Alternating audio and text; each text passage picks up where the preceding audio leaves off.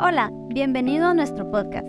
Aquí podrás escuchar todos los mensajes de la Iglesia Bread of Life desde la ciudad de Guatemala. Si deseas saber más de nosotros, visita nuestra página web breadoflife.com.gt. Esperamos que este mensaje sea de bendición y transformación para tu vida. Eh, espero que hayan tenido un buen 15 de septiembre. Realmente les agradezco por estar acá porque yo sé que se pudieron haber dado el gran puente, ¿verdad? Hoy sí que así para aprovechar, pero Qué bueno que están acá y a los que hicieron el puente y nos dieron en línea, bienvenidos igual desde línea. eh, pero el 15 de septiembre, eh, para nosotros como una familia, tal vez muchos saben esto, eh, es como un día de encuentros así, eh, sentimientos encontrados, ¿verdad? Porque era el cumpleaños de mi papá y como tal vez muchos saben, mi papá falleció hace cinco años. Entonces cada vez que es el 15 nos recordamos de él, obviamente, ¿verdad? Y esta semana no fue la, excepción, pero esta semana nos empezamos a recordar de él unos días antes porque de repente mi, mi correo me, me, tiró una notificación de que ya no tenía espacio, ¿verdad? Entonces yo, como el ahorrador que trato de ser, a veces no quería gastar más y pagar para más espacio, ¿verdad? Entonces me puse, me, metí, me fui como a mi drive y empecé a ver que podía borrarlo. Entonces empecé a ver unos archivos viejos, empecé a ver fotos, empecé a ver videos y cosas así que, que sí no valían la pena y los empecé a borrar pero me seguía tirando la notificación, tenés 95% de, de, ocupado, ¿verdad? Tenés 96, tenés 97, ¿verdad? Y en un punto donde ya no, ya no te dejan hacer nada. Entonces de repente seguí buscando y encontré un archivo eh, comprimido de fotos de un viaje que mi familia hicimos en el 2005, que fue hace muchísimo tiempo. Hay unos de ustedes que nacieron en el 2005, yo no puedo creer eso, la verdad. Eh, para mí alguien que nació en el 2005 tiene 5 años todavía, ¿verdad? Eh, pero nosotros como familia hicimos un viaje en el 2005, ¿verdad? Y, y, esta fue la primera vez que nosotros viajamos como familia. Yo nunca nos habíamos subido a un avión, entonces fue un gran viaje que mis papás nos dieron la oportunidad de hacer y nos fuimos a Europa. Entonces empezamos y, y ahí estaban las fotos. Yo esas fotos ya las dábamos por perdidas porque saber dónde estaban y que se estaban comprimidas ahí en un folder en el Drive. Y lo bajé, lo descomprimí, ahí estaban las fotos, todavía siguen intactas. Eran tan antiguos que eran esas cámaras de 5 megapíxeles, ¿se recuerdan? Que eso era como wow, ¿verdad? En ese tiempo. Y que cuando las, las querías eh, pasar, ibas a Quick Photo a que te las pasaran, ¿verdad? A un, a un USB o que te quemaran un disco porque no sabías hacerlo tú. Entonces tenía el sello de agua abajo que dice Quick Photo. Y, y eso que ya eran digitales, ¿verdad? Los, los que nacieron en el 2005 no tienen idea de lo que estoy hablando, pero los que sí. Entonces estas son una de esas fotos, ¿verdad? Y, y nos sirvió como mucho para, para recordarnos, pusimos bien nostálgicos, yo las bajé, se las mandé a, a, a, en un eh, WhatsApp que tenemos ahí en la familia. Y solo les quiero mostrar tres. ¿Están por ahí? Ahorita las, las van a subir. Pero mientras estábamos, tal vez yo estaba mandando estas fotos, obviamente lo primero que empezamos a hacer es que nos empezamos a poner nostálgicos porque mi papá ya no, ya no está, ¿verdad? Y, y, y aparte ver a mis papás súper jóvenes, era así como, wow, qué jóvenes estaban mis papás, nosotros también los mirábamos bien, bien jóvenes. Y, y, en, y, en, lo que estábamos ahí viendo las fotos, yo nada más dije así como en, escribí en el WhatsApp y puse, eh, la vida es corta, hay que aprovecharla. ¿verdad? Fue algo que, que, yo sentí decir en ese momento porque realmente al, al, al, ver atrás y ver que ya no hay personas, ¿verdad? Personas muy cercanas a ti y considerar la muerte te hace a ti decir estas cosas. Estas son una de las fotos, la, la anterior, esta, aquí estamos en, en Inglaterra y ahí estamos los cinco eh, ese es mi papá para los que no conocían. En la siguiente, aquí estoy yo con mi papá en el aeropuerto de Heathrow, de Londres. Y ya vieron, ya era super punk desde ese tiempo. Ahí estoy con, con Giovanna comiéndonos un helado en París. Y esas son las únicas fotos que les voy a mostrar. Hay más, pero esas son todas. Pero obviamente después de ponernos nostálgicos, eh, yo les dije eso, o sea, les dije, la vida es muy corta, hay que aprovecharla. Y no sé si a ustedes les, les ha pasado lo mismo, o sea, alguna vez cuando se han enfrentado con la muerte de un ser querido, ¿verdad? O están experimentando esto, tal vez algunos de ustedes recientemente, ¿verdad? Yo ayer estaba hablando con unas personas y me contaban, estaban hablando de sus perritos y era, es una pareja de esposos, me estaban contando sus perritos y todo. Y me dijo, no, pero es que mi perrita se la quedan mis papás, pero vivimos cerca a mis papás y, yo, ah, bueno, que no sé qué. Y, al esposo yo me dirigí a él y le dije, ¿y tus papás? Y, y de repente él se puso así súper triste y me dijo, yo no tengo papás, me dijo. Y yo le dije, ¿y qué pasó? Hace mucho murieron. A mi papá no lo conocí nunca, mi mamá acaba de fallecer hace dos meses. Y se le quebrantó la voz cuando, cuando me dijo eso, ¿verdad? Entonces, nos pusimos como a hablar un poco acerca de lo que le había pasado y todo, pero no sé si a ustedes les ha pasado que cuando ustedes experimentan la muerte de un ser querido, ustedes como que ven la vida de una nueva manera.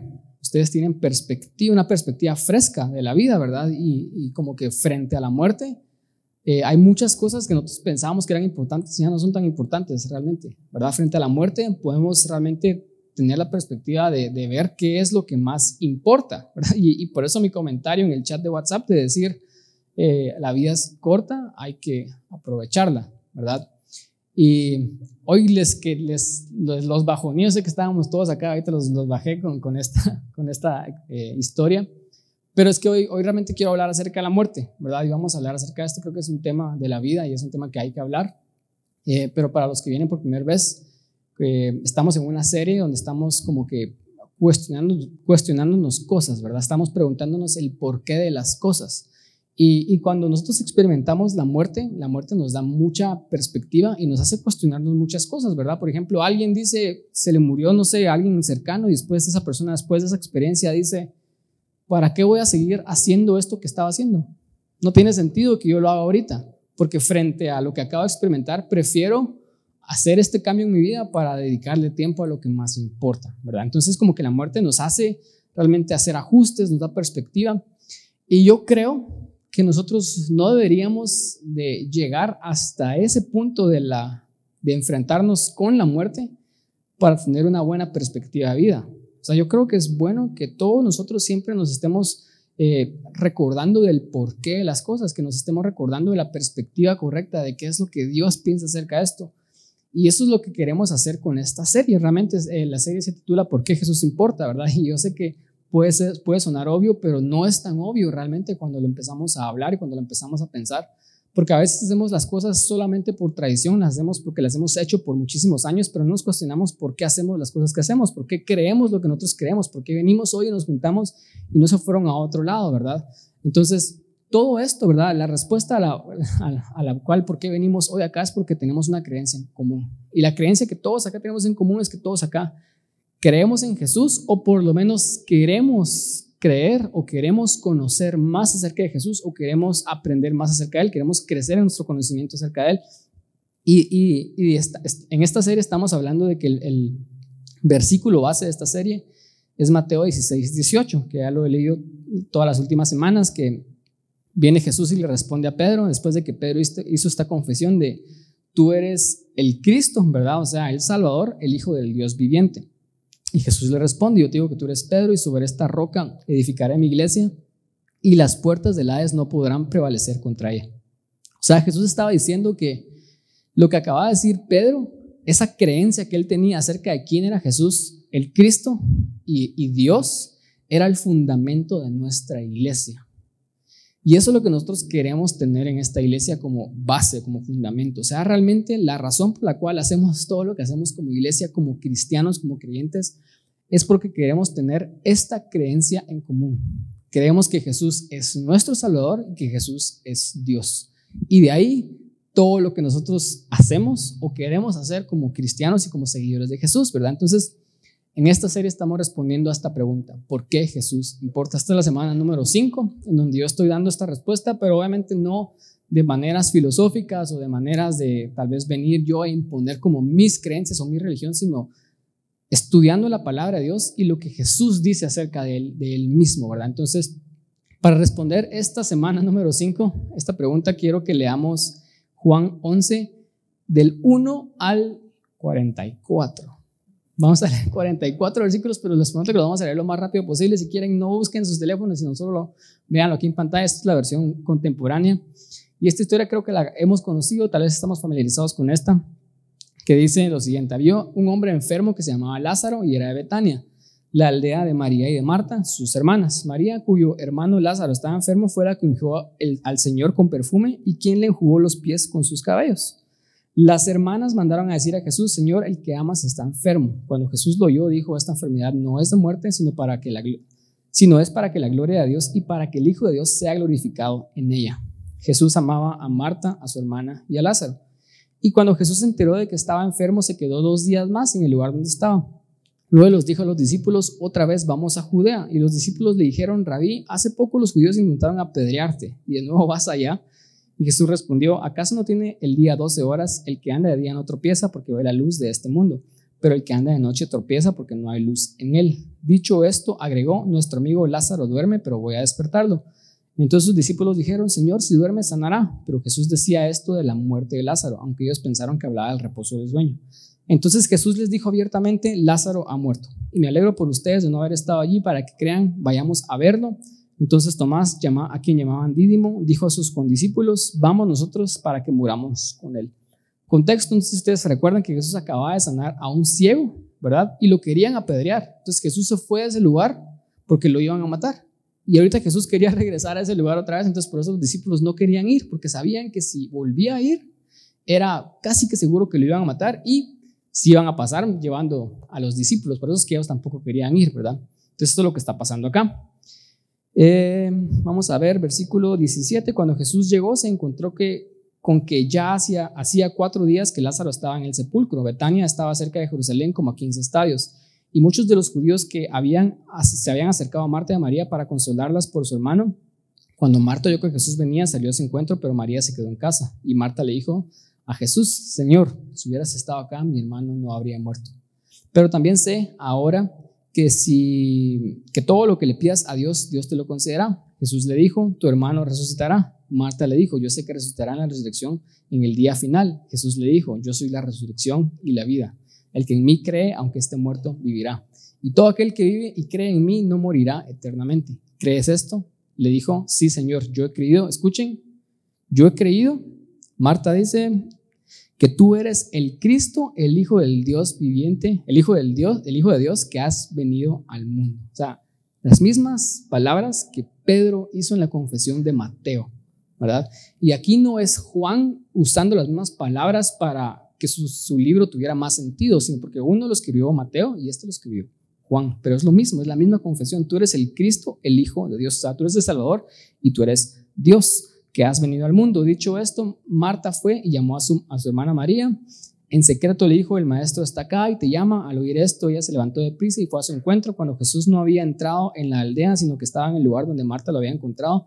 Cuando los judíos que estaban en casa de María la consolaban, vieron que ella se había levantado de prisa y había salido, le, le siguieron y decían, va al sepulcro a llorar ahí. Cuando María llegó a donde Jesús estaba, lo vio y se arrojó sus pies y le dijo exactamente las mismas palabras que Marta, palabra por palabra, Señor, si hubieras estado acá, mi hermano no habría muerto. Entonces Jesús, al ver llorar a María y los judíos que la acompañaban, se conmovió profundamente y con su espíritu turbado dijo, ¿dónde lo pusieron? Y le dijeron, Señor, ven a verlo. Y Jesús lloró. El versículo más pequeño de, la Biblia, de la Biblia, ¿verdad? Pues si lo quieren aprender. Los judíos dijeron entonces, miren cuánto la amaba, pero algunos de ellos dijeron, ¿y este que le abrió los ojos al ciego no podría haber evitado que Lázaro muriera? Una vez más, profundamente conmovido, Jesús fue al sepulcro, que era una cueva, y tenía una piedra puesta encima, y Jesús dijo, quiten la piedra. Marta, la hermana del que había muerto, le dijo, Señor, ya huele mal, pues han pasado cuatro días. Y Jesús le dijo, no te, he dicho que si crees verás la gloria de Dios. Entonces quitaron la piedra y Jesús levantando los ojos a lo alto dijo, Padre, te doy gracias por haberme escuchado. Yo sabía que siempre me escuchas, pero lo dije por causa de la multitud que está alrededor para que crean que tú me has enviado. Y habiendo dicho esto, clamó a gran voz, Lázaro, ven fuera. Y el que había muerto salió con las manos y los pies envueltos en vendas y el rostro envuelto en un sudario. Entonces Jesús le dijo, quítenle las vendas y déjenlo ir. Esta es una historia súper famosa, ¿verdad? Y es, y es lo que muchos teólogos y estudiantes de la Biblia dicen que es tal vez la, el milagro más asombroso de Jesús, porque hizo muchos milagros, todos son milagros, ¿verdad? Todos son asombrosos, pero este es, es el más asombroso de todos, porque un muerto de hace cuatro días cobró vida, ¿verdad? O sea, es, la resurrección de un hombre. Entonces, esto fue inevitablemente, al final fue el milagro por el cual los judíos, los fariseos, los religiosos dijeron, ya no más, tenemos que matar a Jesús, porque si sigue así, va a convencer a todo el pueblo y, ahí ya no podemos hacer nada, ¿verdad? Prácticamente eso fue lo que dijeron. Entonces, este fue el milagro que, el último milagro que Jesús, que, que hizo que Jesús fuera a la muerte, ¿verdad? Eh, y antes de empezar el mensaje, no sé si ustedes alguna vez han pensado y han estado en una situación mala y ustedes dicen dentro de ustedes, no se puede poner peor. Solo para darse cuenta unos días después, unos meses después, que sí se podía poner bastante peor. ¿A cuánto les ha pasado eso? ¿Verdad? Yo he aprendido esto en mi vida. Cada vez que yo digo, no se puede poner peor, esto es lo peor que me puede pasar. Siempre hay algo que se puede poner peor. Siempre hay cosas que puedes hacer para que la situación empeore, ¿verdad? Y es algo que yo he aprendido porque cada vez que yo estoy en, en, una situación mala, yo digo, bueno, ¿qué puedo hacer para que esto no empeore? Porque ya sé que por experiencia propia, ya sé que las cosas pueden empeorar como historia chistosa, una vez nos fuimos a, estábamos jóvenes y nos fuimos a El Salvador en, Semana Santa. Eh, alquilamos una casa ahí con unos amigos de la iglesia, era todo cristiano, todo, todo en orden. Pero fuimos ahí con unos amigos de la iglesia y teníamos que regresar el, el sábado porque el domingo era domingo resurrección y nosotros tocábamos en alabanza, ¿verdad? Entonces, la verdad que fue un viaje súper increíble. varios amigos llevaron carros y andamos con este amigo que se llamaba César. Y andaba una muchacha que, que César le, le pareció muy atractiva, ¿verdad? Entonces, antes de salir, César abrió el, el, capó del carro y, empezó como a, revisar que, todo estuviera bien, que tuviera agua, que tuviera aceite. Y esta chava llegó y se acercó y, ay, ¿para qué sirve esto? ¿Y para qué sirve lo otro? Entonces él se puso nervioso y cerró el capó y no cerró el tambo de agua. Lo, lo abrió para ver si tenía agua, pero no, no cerró el capó y no, no, no, no le puso el tapón al tambo. Entonces salimos del Salvador, veníamos por Jutiapa y de repente, uff, el carro caliente, súper caliente. Entonces, ah, qué mala experiencia. No se puede poner peor, va. Sí se puede poner peor. Entonces, no teníamos agua, quedamos así en medio de la nada, no había nada. Y, y César dice, tengo unas Coca-Colas en el baúl, echémosle, echémosle Coca-Cola. y le echó Coca-Cola a su carro. Entonces el carro prendió y avanzó, o sea, con, con, creo que era Pepsi, con Pepsi avanzó. Peor, va, peor. Avanzó unos kilómetros solo para dejarnos tirados completamente. Ahora el carro ya no quería prender, o sea, ni, ni con echarle agua porque la Pepsi arruinó la bomba de agua.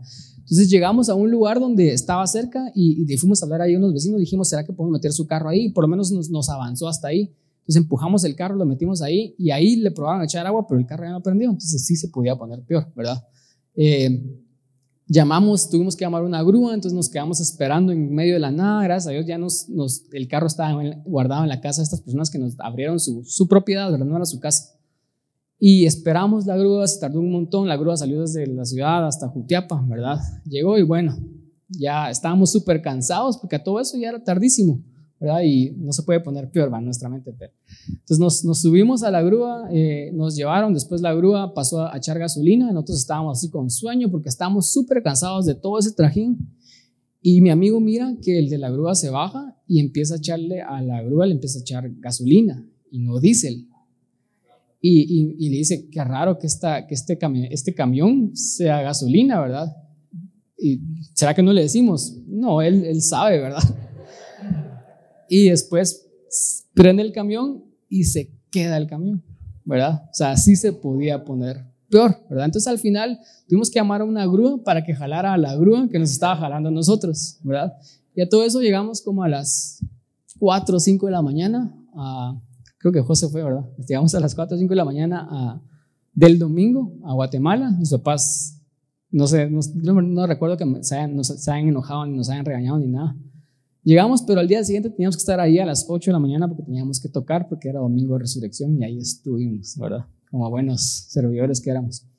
Pero esa es una de las cuantas enseñanzas que, que yo tengo de que sí, siempre se puede poner peor, ¿verdad?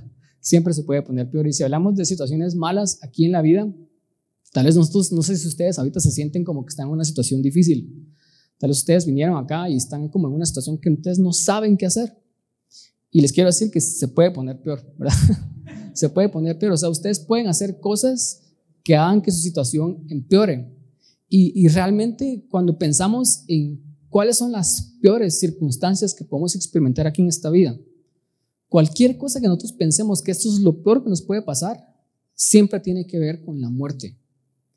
Porque a veces nosotros pensamos que estamos pasando problemas bien difíciles, pero cuando de repente fallece alguien o, tenemos ese encuentro cercano con la muerte y nos damos cuenta de que nuestros problemas no eran realmente grandes problemas.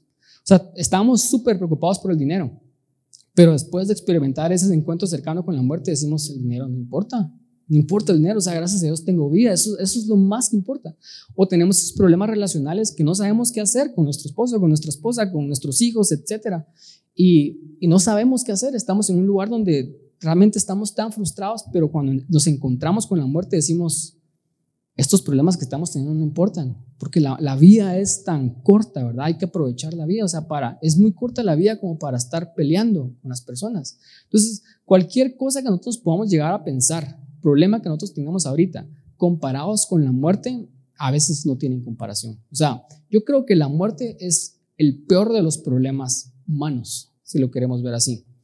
Y si tenemos algún problema al día de hoy, los problemas más grandes de los humanos son los problemas que llevan a la muerte, porque ese es nuestro más grande miedo, ¿verdad? O sea, si estamos enfermos, no, estamos preocupados porque estemos enfermos así, sino tal vez estamos enfermos porque nos diagnosticaron una enfermedad de muerte. Nuestro miedo realmente no es la enfermedad, sino es que esto nos va a llevar o nos puede llevar a la muerte, ¿verdad?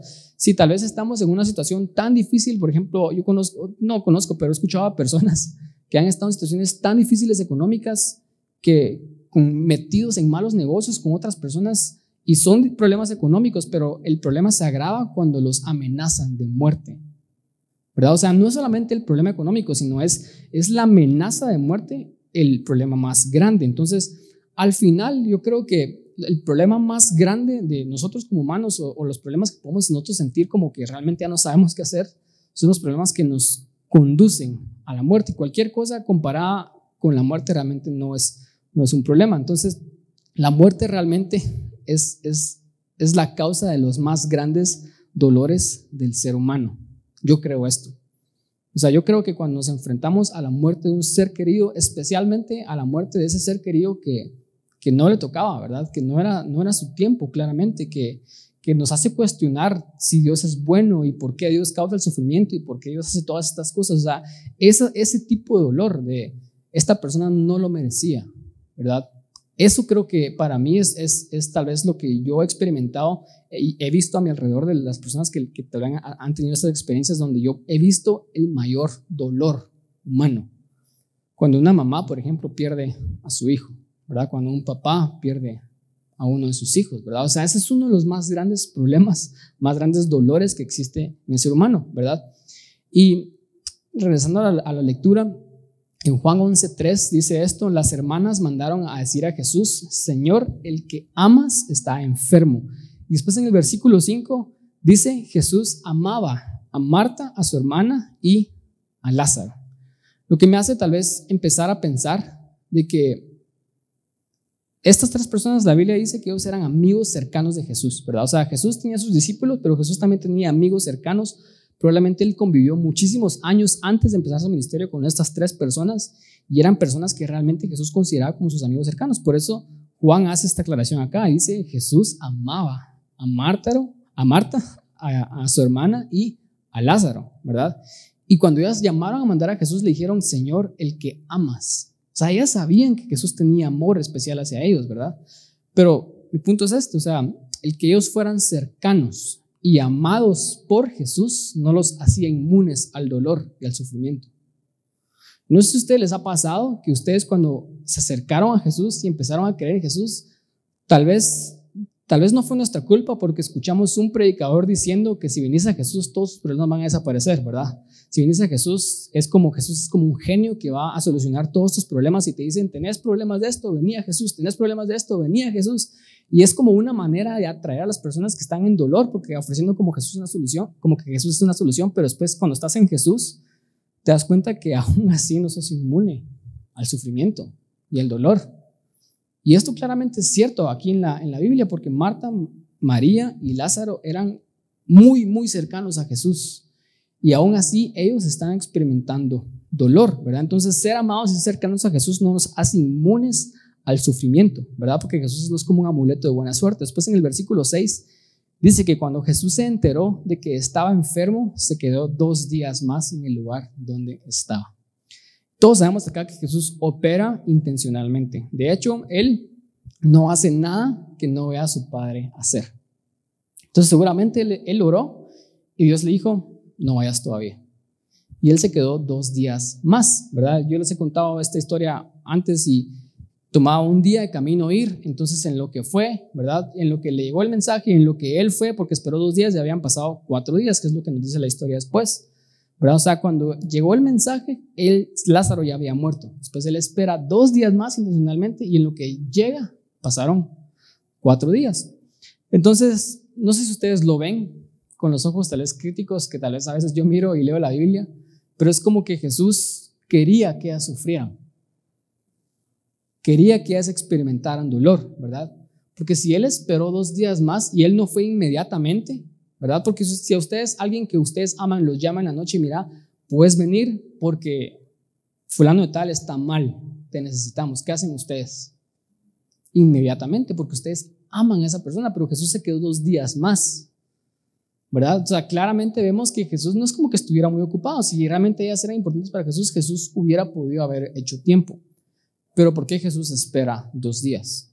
O sea, se ve como que Dios quiere hacernos sufrir. ¿O no creen ustedes que Jesús podría haberles evitado el sufrimiento a Marta y a María?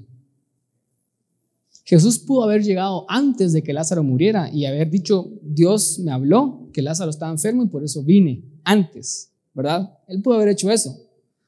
Pero ¿por qué Jesús no lo hizo? ¿Y por qué en vez de no solamente acudir inmediatamente, Él espera dos días más? ¿Verdad? Antes de responder, de responder esa pregunta, quiero explicarles algo. Creo que es bueno explicar, solo para que entendamos, porque esa es la pregunta que todos nos hacemos. ¿Por qué Jesús permite el sufrimiento en el mundo? ¿Verdad? Esta es la pregunta que los ateos hacen a los, a los cristianos, les gusta hacer. Si Dios es tan bueno, entonces ¿por qué existe sufrimiento en el mundo? Y la respuesta obvia y clara para que la entendamos es de que el sufrimiento es un resultado del libre albedrío. ¿verdad? El hombre decidió ir en contra de Dios, el hombre decidió ir en contra de Dios y cuando decide ir en contra de Dios, entonces ahí viene el pecado. Y del pecado se desglosa todos los resultados del mal. Porque si no vamos a la luz, vamos a andar en oscuridad. Si no vamos al calor, vamos a estar en frío, ¿verdad? Si no vamos a Dios, entonces inevitablemente estamos yendo al mal. No hay punto intermedio. Entonces, el mal y el sufrimiento no es porque Dios mande eso, sino es un resultado del libre albedrío. Entonces el argumento después se convierte en sí, pero hay personas, yo entiendo que cuando yo hago cosas malas me pasan cosas malas, eso lo entiendo yo. Pero yo conozco a una persona que era muy buena, era un niño, ¿verdad? Este niño tenía cinco años y le pasó esto a este niño. ¿Cómo explicas ahí eso, verdad? Y, y la explicación es de que porque vivimos en un mundo donde hay libre albedrío y, hay pecado y Satanás está suelto, obviamente, nuestro libre albedrío interfiere con el de otras personas, ¿verdad? Tal vez no fue el libre albedrío de este niño, pero fue el libre albedrío de alguien más. Y cuando nuestro libre albedrío interfiere, ¿verdad? No solamente nos hacemos daño a nosotros mismos, sino también le hacemos daño a otras personas, incluso a personas que claramente eran inocentes, ¿verdad? Y ahí es donde a veces nos cuesta comprender de cómo es que Dios permite que exista el dolor y el sufrimiento aquí en el mundo, ¿verdad? Y la respuesta a eso es porque hay libre albedrío y el sufrimiento no va a solucionarse hasta que no se les quite la voluntad a las personas y eso no lo va a hacer Dios, ¿verdad? Entonces, nuestro libre albedrío causa el sufrimiento, que es un resultado, ¿verdad? Y, es un resultado del pecado. Nuestro libre albedrío se interlapa con el libre albedrío de otros y causa sufrimiento incluso a los inocentes. Entonces, regresando a la pregunta que les había hecho, ¿por qué Jesús no evitó que Lázaro muriera y les pudo ahorrar un montón de dolor a Marta y a María? Y tal vez mi respuesta así fría podría ser en este momento porque el dolor y el sufrimiento es simple y sencillamente parte de la experiencia humana. Mientras estemos aquí en esta tierra, y, tal vez no son con las cosas que yo quisiera decirles desde un púlpito, ¿verdad? Porque el Evangelio son buenas noticias, ahorita vamos a llegar a eso. Pero mientras estemos aquí en esta tierra, ninguno de nosotros se va a salvar de sufrir, de experimentar dolor. Porque el libre, el libre produce eso, ¿verdad? Y es simple y sencillamente parte de la experiencia humana. Es simple y sencillamente así es la vida. Entonces, mientras estemos en esta vida, vamos a experimentar sufrimiento. Pero si seguimos leyendo Juan 11, 4, pues vamos a regresar un poquito. Cuando Jesús oyó esto, el mensaje, dijo, esta enfermedad no es de muerte, sino que es para que la gloria de Dios y para que el Hijo de Dios sea glorificado por ella. Entonces quiero decir lo siguiente con respecto a Jesús. Jesús ya sabía que iba a pasar. O sea, él ya sabía que Lázaro iba a morir, ya sabía que esto iba a causar mucho dolor y sufrimiento en Marta y en María, pero Jesús está viendo las cosas con perspectiva. O sea, Jesús está viendo el final desde el principio, ¿verdad? Jesús es esa persona que él no necesita pararse frente a la muerte para tener una buena perspectiva de vida, porque él ya tiene una buena perspectiva de vida. Él ya sabe qué es lo que va a pasar. Entonces él mira el final desde el principio. Entonces cuando, cuando, cuando él dice esto, no es de muerte, o sea, sí era de muerte, porque Lázaro murió, pero él, él está diciendo no es de muerte, porque él ya sabe que Lázaro va a vivir. Entonces nos deja en la pregunta, o sea, si, si él ya sabe que el final es bueno, entonces hay una razón por la cual él permite que esto pase, ¿verdad? Y, hay una razón por la cual él espera dos días ahí. Entonces, Romanos 8:28 dice lo siguiente, son palabras del apóstol Pablo. Él dice, ahora bien, sabemos que Dios dispone todas las cosas para el bien de los que lo aman, es decir, de los que Él ha llamado de acuerdo a su propósito. La versión 60 dice, todas las cosas ayudan a bien, ¿verdad? Y esto es una promesa que nosotros tenemos de parte de Dios para nosotros, para los que somos amados por Dios, para los que amamos a Dios. Y es de que al final todas las cosas ayudan a bien. ¿Cuándo? Al final. Entonces, si yo estoy en una situación en donde claramente yo no puedo ver que esto me está haciendo bien o que esto está resultando para bien, ¿qué puedo decir acerca de mi situación? Yo no estoy en el fin, yo estoy en el proceso, ¿verdad? Entonces Jesús puede ver con perspectiva, si las cosas no están bien, entonces no es el fin. Eh, después, primera de Pedro 1, 7, esas son palabras del apóstol Pedro, dice lo siguiente, pero cuando la fe de ustedes sea puesta a prueba, como el oro, habrá de manifestarse en alabanza, gloria y honra en el día que Jesucristo revele. El oro es perecedero y sin embargo se prueba en el fuego. Y la fe de ustedes es mucho más preciosa que el oro. Entonces todos tal vez aquí sabemos o vamos a escuchar la analogía de que el oro es purificado con fuego, ¿verdad? O sea, si, el oro no es pasado por ese horno de fuego, el oro no es lo que nosotros apreciamos como seres humanos el día de hoy, ¿verdad? Y Pedro está diciendo lo mismo con respecto a nuestra fe. Entonces, hay una razón por la cual Dios a veces permite que las cosas difíciles, dolorosas, que no nos gustan, vengan a nuestra vida. Primero, porque es inevitable, es parte de la experiencia humana, pero Él siendo Dios, Él siendo la persona que tiene todo como ese maestro ajedrez, Él usa las cosas malas que el libre albedrío causa, que el pecado causa, que Satanás a veces nos manda, las usa para causar cosas buenas en nosotros. Las usa primero para que Él sea glorificado, que eso es lo que Él dice acá a sí mismo, para esto no es de muerte, sino es para que Dios sea glorificado. Y segundo, lo que dice Pedro, lo usa para que nosotros seamos purificados en el proceso.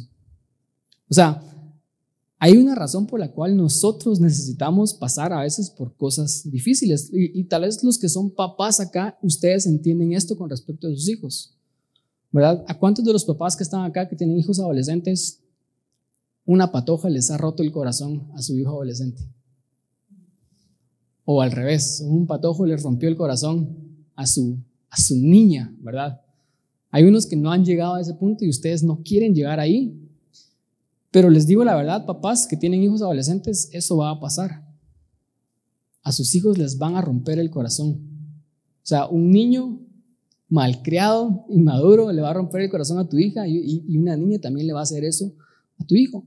Pero ustedes como papás, ustedes no se van a meter y le van a decir, no, ¿dónde está esa niña? La voy a buscar porque esa niña no puede hacer esto. Y ustedes no van a ir y, y, y querer vengarse de esta niña o de este niño, sino ustedes saben de que su labor como papás es ir con sus hijos, estar con ellos, procesar el dolor con ellos y hacer de que ellos aprendan de la experiencia. Porque si ellos aprenden de esta experiencia, esto les va a servir para, cuando después ellos encuentren a una mejor persona, ellos no cometan los mismos errores. Para que ellos no se vayan de boca con cualquiera, ¿verdad? Y, y, esto lo entendemos como papás y es lo mismo con respecto a Dios. Dios es un buen papá y, y Él quiere lo mejor para nosotros. Y Él usa las cosas difíciles para purificarnos, como el oro, eso es lo que Pedro está diciendo acá. Entonces Jesús usa el dolor para purificarnos. Entonces podemos venir y seguir argumentando porque yo estoy tratando de, argumentar, porque a veces leemos la Biblia yo no quiero que la leamos y, y ustedes digan sí a todo, pero a veces podemos argumentar. Entonces, si no creo en Jesús, voy a sufrir dolor, voy a experimentar dolor. Y si creo en Jesús, igual voy a sufrir y experimentar dolor. Entonces, ¿cuál es el beneficio de creer en Jesús? ¿Cuál es el beneficio de estar con Jesús? ¿Verdad? Entonces, si seguimos leyendo en Juan 11, del 33 al 37, la historia dice lo siguiente. Dice, entonces Jesús, al ver llorar a María y a los judíos que la acompañaban, se conmovió profundamente y con su espíritu turbado dijo, ¿dónde lo pusieron? Y le dijeron, Señor, ven a verlo. Y después este versículo, y Jesús lloró. Y los judíos dijeron, entonces, miren cuánto lo amaba. Pero algunos de dijeron, y este que le abrió los ojos al ciego no podría haber evitado que Lázaro muriera. Entonces, yo he hablado de esto muchas veces, pero igual la pregunta es como bien lógica. O sea, ¿cómo vas a llorar por alguien que sabes que estás a punto de revivir? Jesús ya sabía que Lázaro iba a vivir, pero entonces, ¿por qué llora? La gente pensó que él estaba llorando por Lázaro y por eso dicen, miren cuánto lo amaba, pero no es lógico llorar por alguien que tú sabes que va a vivir. Es más, si yo fuera Jesús, yo hubiera entrado a ese velorio y hubiera dicho, no lloren, aquí nadie, nada de llorar porque miren lo que va a pasar, o sea, porque yo quiero hacerles saber de que algo bueno va a venir. Pero Jesús no hizo eso, o sea, Jesús no entró al velorio con buenas noticias, diciendo, hey, dejen de llorar, porque miren lo que estoy a punto de hacer. Él entró al velorio y lloró con ellos. ¿Por qué? Porque Jesús está con nosotros también en nuestro dolor. Y esa es, la gran diferencia de sufrir sin Dios y sufrir con Dios. Porque Dios no nos garantiza una vida sin sufrimiento y dolor. No. Lo que sí nos garantiza Dios es que Él es un papá bueno que va a estar con nosotros en medio de nuestro más grande dolor y no nos va a dejar. No solo va a estar ahí con nosotros, sino Él va a llorar con nosotros. O sea, a Él le duele al mismo nivel que a nosotros nos duele, ¿verdad? Entonces, ese es mi punto número uno. Jesús está con nosotros en nuestro dolor y algo con respecto al dolor y sufrimiento. Jesús es la persona que más sufrió en esta tierra.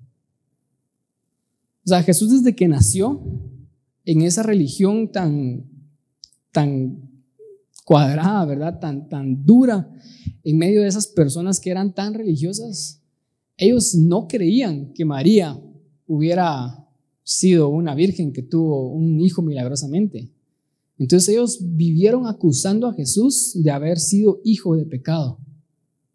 Entonces Jesús desde que era un niño, él creció en burlas. Vos sos un pecador, tus papás son pecadores, vos sos un bastardo, ¿verdad? Vos naciste en pecado y eso era muy importante para los judíos. Desde que él nació, él ya era sujeto de burlas, sujeto de críticas, ¿verdad? Muchas personas dicen que probablemente José, su papá, murió tal vez a una edad temprana, cuando Jesús tiene una edad temprana, porque no se menciona nunca más, ¿verdad? Y solo está María en la historia después, ¿verdad? A los 12 años todavía estaba José ahí, pero después ya no está ahí.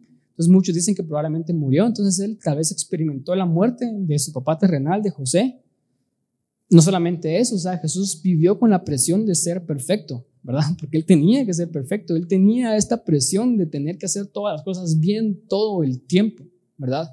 Y después cuando él se dispone a hacer algo por la gente que él ama, la gente que él ama lo empieza a criticar más, se empiezan a burlar de él lo acusan injustamente, ¿verdad? Lo traicionan, o sea, a los suyos vino y los suyos no lo recibieron. O sea, una cosa es que te rechace la gente que no te importa, ¿verdad? La gente de redes sociales.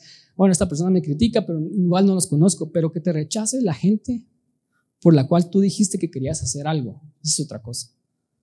Y lo rechazó al final uno de sus doce que él escogió y pasó tres años y medio con él, ¿verdad? Y lo traicionó por el precio de un esclavo. Y después el sufrimiento, el calvario de la pasión de Cristo, ¿verdad? Los, azotes, cargar la cruz, o sea, el sufrimiento físico que literalmente te llevaba a morir en una cruz ahogado, desangrado, ¿verdad? La exposición pública de morir desnudo. frente a todos tus conocidos como el peor de los ladrones. O sea, Jesús entiende el dolor. No pensemos que, Jesús es una persona que está en el cielo, sí está en el cielo, pero Él sufrió muchísimo más que nosotros. Entonces, Él entiende lo que nosotros estamos pasando. Si nosotros nos sentimos rechazados, Jesús fue rechazado. Si nosotros nos sentimos en cualquier situación que, nos, que estemos, Jesús pasó el mismo dolor y peor. Por eso es que Él cuando nos mira en dolor, cuando nos mira sufrir, Él se conmueve de corazón y eso es lo que está pasando.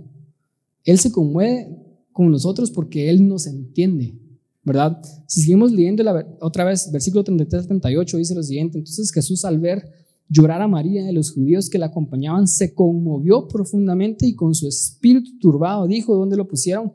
Y le dijeron, Señor, ven a verlo. Jesús lloró. Los judíos dijeron, miren cuánto lo amaba, pero algunos de ellos dijeron, y este que le abrió los ojos al cielo, al ciego no podría haber evitado que Lázaro muriera. Escuchen esto y una vez más, profundamente conmovido, Jesús fue al sepulcro que era una cueva y tenía una piedra puesta encima. Yo les he dicho esto antes, pero para los que no me han escuchado predicar nunca, la palabra aquí cuando, dice Jesús lloró, ¿verdad? Es una palabra que también usaban para decir cuando los caballos relinchaban, pero específicamente el relincho de un caballo cuando está enojado, por eso es que dice acá dos veces, ¿verdad? Que él tenía un espíritu turbado. Después dice profundamente conmovido. Entonces Jesús estaba llorando, pero no eran lágrimas como de tristeza, sino eran como más lágrimas de indignación. De que él estaba indignado de ver cómo la muerte causa tanto dolor en los hijos que él tanto ama. Por eso es cuando él llora, inmediatamente llora, está indignado, está llorando de, indignación, pero después dice, ¿dónde está? ¿Dónde lo pusieron? Y él se levanta y él está dispuesto a hacer algo, porque él está llorando de indignación, ¿verdad? Entonces está molesto, está enojado con el más grande enemigo que ha tenido a todos los seres humanos atados completamente. Porque cuando experimentamos la muerte, ¿qué decimos nosotros? Ya no hay nada más que hacer. O sea, la muerte es el peor, el peor enemigo del ser humano. No hay nada más que hacer si la persona ya murió. Nada que hacer. Mientras hay vida, decimos todos, hay esperanza. Pero una vez viene la muerte, ya no hay nada más que hacer. Entonces Jesús está indignado, ¿verdad? Entonces Jesús dijo, quiten la piedra. Marta, la hermana del que había muerto, le dijo, Señor, ya huele mal pero porque ha estado allí cuatro días y Jesús le dijo, no te he dicho que si crees verás la gloria de Dios. Entonces quitaron la piedra y Jesús levantando los ojos a lo alto dijo, Padre, te doy gracias por haberme escuchado. Yo sabía que siempre me escuchas, pero le dije por causa de la multitud que está alrededor para que crean que tú me has enviado. habiendo dicho esto, clamó a gran voz, Lázaro, ven fuera. Y el que había muerto salió con las manos y los pies envueltos en vendas y el rostro envuelto en un sudario. Entonces Jesús les dijo, quiten las vendas y déjenlo ir. O sea, lo otro que, hace a Jesús diferente, ¿verdad? Porque ya dijimos, o sea, todos acá vamos a experimentar sufrimiento y dolor. Pero entonces, ¿por qué creer en Jesús? Si todos acá vamos a experimentar sufrimiento y dolor y Jesús no nos libra de una vida de dolor y sufrimiento. O sea, la diferencia es que Jesús está con nosotros en nuestro dolor. Él nos acompaña, Él es un buen papá, pero no solamente eso, sino Él es una persona que está dispuesta a hacer algo por nuestro dolor. Porque el, el verlos a ellos sufrir lo llevó a él a ir a la tumba y a hacer algo, ¿verdad? Entonces no solamente está con nosotros, sino él hace algo al respecto. Entonces Jesús inevitablemente, y este es el gran milagro, ¿verdad? Él resucita a Lázaro porque él quería probar el punto de que él tenía poder sobre la muerte. Eso es lo que Jesús quería hacer y él lo resucita. Esto es increíble, ¿verdad? Pero no sé si ustedes saben, que Lázaro después, y de hecho está en la Biblia, que a veces lo miraban comiendo con la gente y cuando la gente lo miraba decían, querían matar a Lázaro también porque Lázaro era una evidencia que Jesús era el verdadero Hijo de Dios. Pero entonces ustedes saben que después de muchos años Lázaro volvió a morir. Lázaro volvió a morir, ¿verdad? En diferentes circunstancias tal vez, pero Lázaro volvió a morir.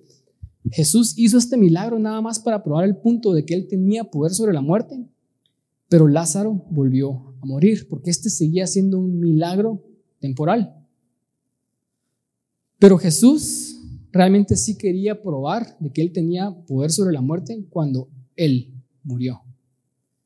Por eso es que en el versículo 25, y es este versículo que tal vez es el, es el más impresionante de todo esto, Jesús le dijo a Marta, yo soy la resurrección y la vida, el que en mí cree, aunque esté muerto, vivirá. O sea, Él está diciendo, Él no está diciendo, yo tengo poder para resucitar. Yo puedo hacer que los muertos resuciten. Él está diciendo, yo soy la resurrección y la vida. Y cuando, lo está, cuando está diciendo estas cosas, la gente que lo está viendo es como, inclusive Marta es como, bueno, ella tiene fe y cree en esto, pero ella no ha visto a Jesús resucitado. Pero después Jesús va a la muerte, Él hace lo que tiene que hacer por nosotros, ¿verdad? Él muere siendo el hombre perfecto que no necesitaba morir. Y Dios, cuando, cuando Él muere, Dios toma su sacrificio como perfecto y Dios lo resucita. Y Él finalmente, de una vez y por todas, Él vence a la muerte. Una amiga me preguntó, mira, que no, no sabe nada acerca de Dios, me, me preguntó, mira, ¿qué pasó con Jesús después de que resucitó? Y yo, se fue al cielo. ¿Pero cómo? Sí, se fue al cielo volando, le digo yo, se fue al cielo volando. Eso fue lo que Jesús hizo. Y, y eso fue lo que Jesús hizo. Hay más de 500 testigos que lo vieron. Hay muchísimas personas que han tratado de, de desmentir la resurrección de Jesús porque al final el más grande milagro de Jesús no es el que él resucitó a Lázaro, sino es su propia resurrección. Y hay muchas personas que dicen, si podemos desmentir la resurrección, saber de que la resurrección fue falsa, entonces todo el cristianismo se cae. No tienen argumentos. Pablo, Pablo lo dice, si nosotros no creemos en la resurrección, entonces vana es nuestra fe. ¿Verdad? La resurrección es, es la prueba final de que Jesús era quien Él dice que es. Vieron 500 testigos. Los primeros testigos en ver esto fueron mujeres, ¿verdad? Si ellos hubieran querido venir y, y tener un argumento creíble, ellos hubieran puesto testigos de hombres, porque las, la palabra de las mujeres no contaba nada, pero el que ellos hayan puesto mujeres y, lo escribieron ahí como que las mujeres fueron los primeros testigos, eso prueba el punto que ellos estaban diciendo la verdad. Ellos no se estaban inventando nada. Y hay muchas personas que tratan de desmentir la resurrección y no han podido. Porque este es el más grande milagro que Jesús hizo. Y esto, esto es al final, el punto número dos, que, y ese es el título de esta prédica, es que Jesús es nuestra esperanza después de la muerte. Entonces ese, ese hecho que hemos escuchado de ya no hay nada más que hacer, ¿verdad? Mientras hay vida, entonces hay esperanza. Yo les digo hoy, aún y después de la muerte, hay esperanza. Y por eso es que Jesús importa, porque nadie más, nadie más ha resucitado de los muertos. Ningún, ninguna otra persona, ¿verdad? Y se ha levantado un movimiento por la resurrección de alguien, que ese fue específicamente el movimiento del cristianismo. Fue porque ellos vieron a Jesús resucitado. Si ellos no hubieran visto a Jesús resucitado, ellos no predican el Evangelio. Ellos se regresan a sus trabajos, ellos se regresan y todo muere ahí. Pero porque Él resucitó, ellos después dijeron, tenemos que hablarle a todos, porque Jesús realmente era Cristo y Dios, porque lo vimos vivo, Lo vimos ascender al cielo, ¿verdad? Isaías 25:8, con esto termino, dice, Dios el Señor destruirá la muerte para siempre Escuchen cómo está relacionada la muerte y el dolor. Enjugará, enjugará de todos los rostros toda lágrima y borrará de toda la tierra la afrenta de su pueblo. El Señor lo ha dicho. Después Apocalipsis 21:4 dice, Dios enjugará las lágrimas de los ojos de ellos y ya no habrá muerte, ni llanto, ni lamento, ni dolor, porque las primeras cosas habrán dejado de existir. Y esta es nuestra gran esperanza de la persona de Jesús. Entonces quiero terminar con esto. ¿Qué tenemos que hacer? Porque siempre me gusta terminar en algo que hacer. Primero, si estás pasando una situación difícil en tu vida, si estás en una situación de dolor ahorita, te quiero hacer saber de que Jesús está contigo en medio de tu dolor. O sea, sea lo que sea que estés viviendo, ¿verdad? Aparte de recordar mi experiencia, mi introducción de que se puede poner peor y que, que puedas hacer buenas decisiones, tenés que saber de que en medio de lo que estés viviendo, o sea, Jesús está contigo. Él no te deja, Él está ahí. O sea, Jesús está contigo si... Eh, hay, hay esta frase cuando, Dios, cuando estábamos leyendo donde Marta y María, las dos le dicen a Jesús, Señor, si hubieras estado acá, mi hermano no habría muerto. Y las dos le dicen lo mismo a Jesús palabra por palabra. ¿Qué significa eso? Significa que cuando nos pasan cosas malas, Todos acá pensamos que Dios no está con nosotros porque nos están pasando cosas malas. Ellas creían esto con respecto a Jesús. Las dos dijeron, Señor, si hubieras estado acá, mi hermano no habría muerto. Eso quiere decir, no estuviste acá. Porque no estuviste conmigo, me están pasando estas cosas malas. O sea, esto nos lleva a que podamos identificar la mentira de que todos acá, cuando pasamos cosas malas, lo primero que pensamos es que esto es culpa de Dios. Dios me abandonó, Dios me dejó, Dios quiere que esto malo me pase, ¿verdad? Pero eso no es cierto. Ellas dos estaban desilusionadas de Jesús, ¿verdad? Tanto que cuando Jesús vino, Marta fue, pero María no quiso ir, ella se quedó ahí y María era la gran adoradora de Jesús, no sé si ustedes se recuerdan, la que enjugó los pies de Jesús con ese perfume.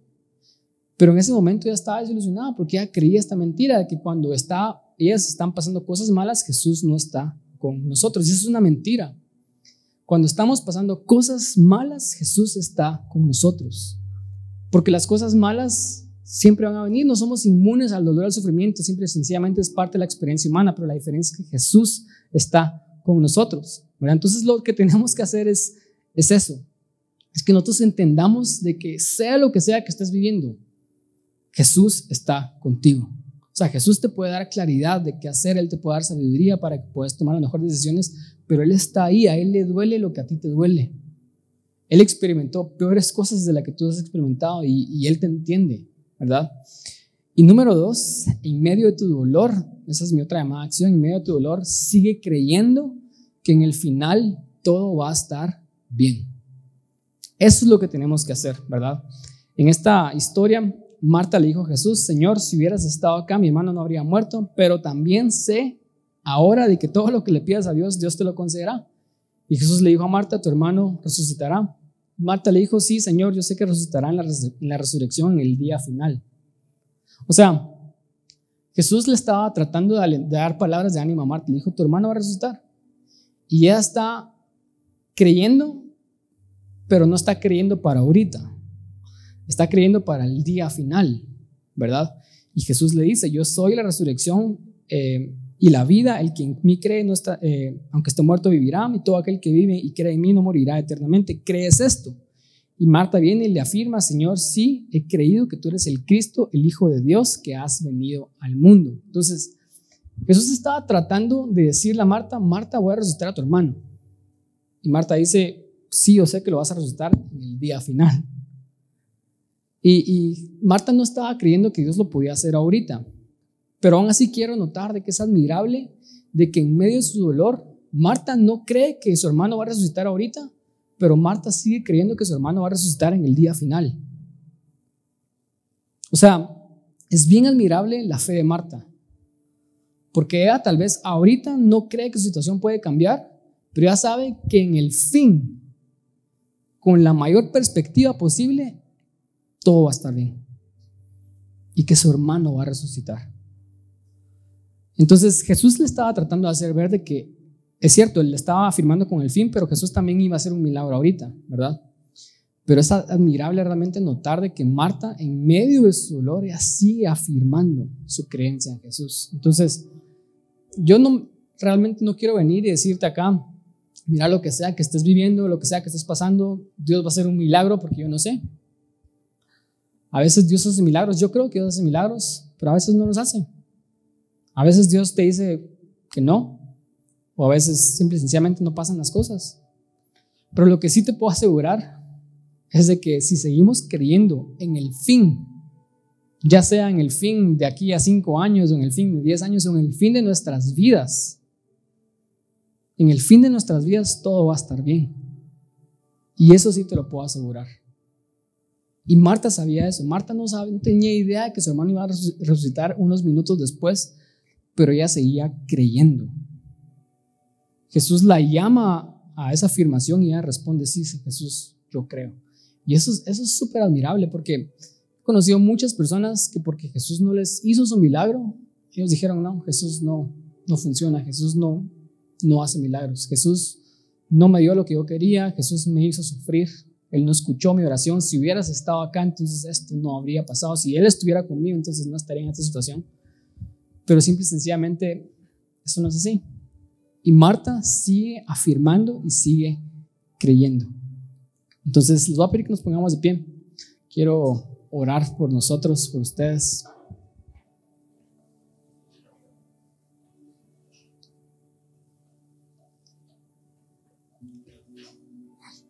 Quiero que cierren sus ojos ahí donde están.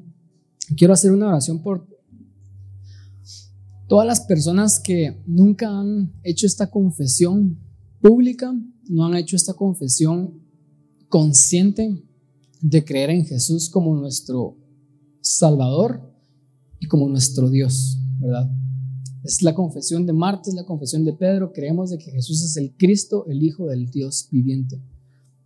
Y Jesús dijo esto en Juan 11:25, yo soy la resurrección en la vida, el que cree en mí, aunque esté muerto, vivirá. Entonces cierran sus ojos. Si en este momento tal vez yo te hago la pregunta y te digo, mira, ¿qué va a pasar con, contigo el día que te muras? Si no estás seguro, lo único que tienes que hacer realmente es, es decir, yo creo en Jesús. Yo creo que Jesús es mi Dios y es mi Salvador. Es, es poner nada más nuestra fe en que Él es real, en que Él existió, en que Él murió, en que Él resucitó por nosotros.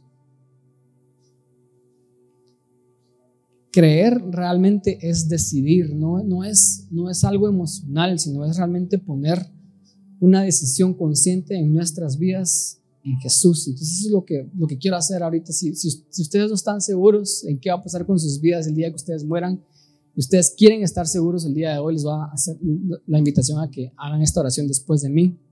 Y que digan, Señor Jesús, yo decido creer de que tú eres mi Salvador. Yo decido de creer de que tú viniste aquí a esta tierra a morir por mí. Tú hiciste las cosas que yo no podía hacer para que ahora yo nada más pueda creer en ti y yo pueda acceder al cielo. Yo te pido perdón por mis pecados. Yo decido hoy creer en ti como mi Salvador y como mi Dios.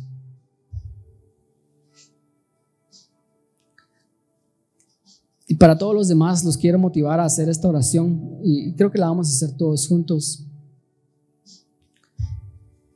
Si estás pasando una situación difícil en este momento, quiero que entiendas de que Jesús está contigo en, en lo que sea que estás pasando. Entonces, Cierra tus ojos ahí y dile, gracias Señor Jesús por estar conmigo.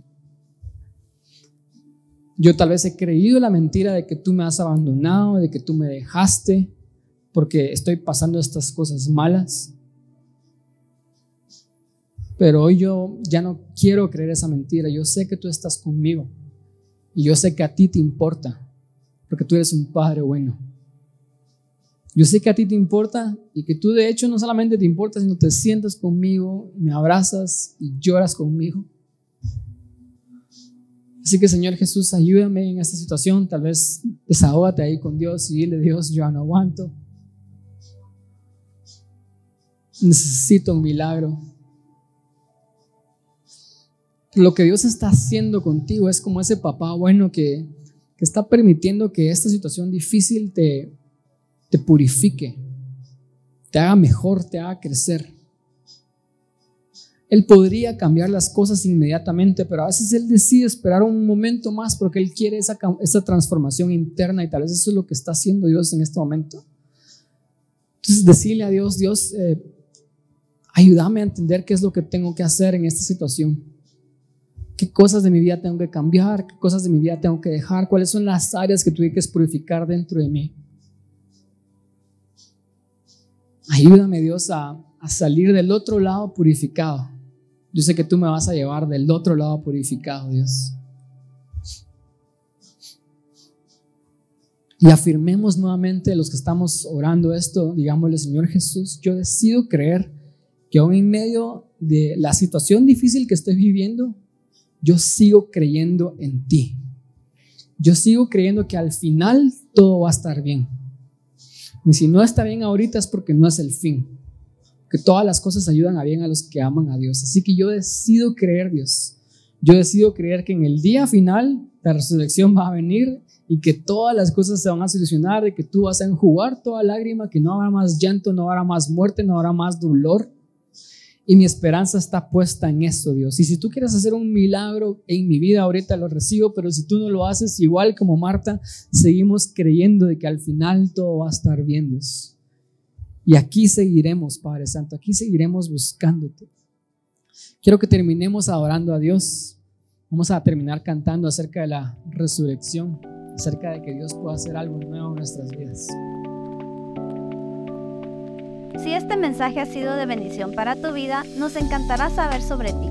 Por favor, escríbenos un mensaje directo por medio de nuestras redes sociales o visita breadoflife.com.gt. Si estás en la ciudad de Guatemala y deseas visitarnos, puedes hacerlo cada domingo a partir de las 5 de la tarde en el sótano 1 del Centro Comercial Arcadia Shopping de la zona 10 de Guatemala.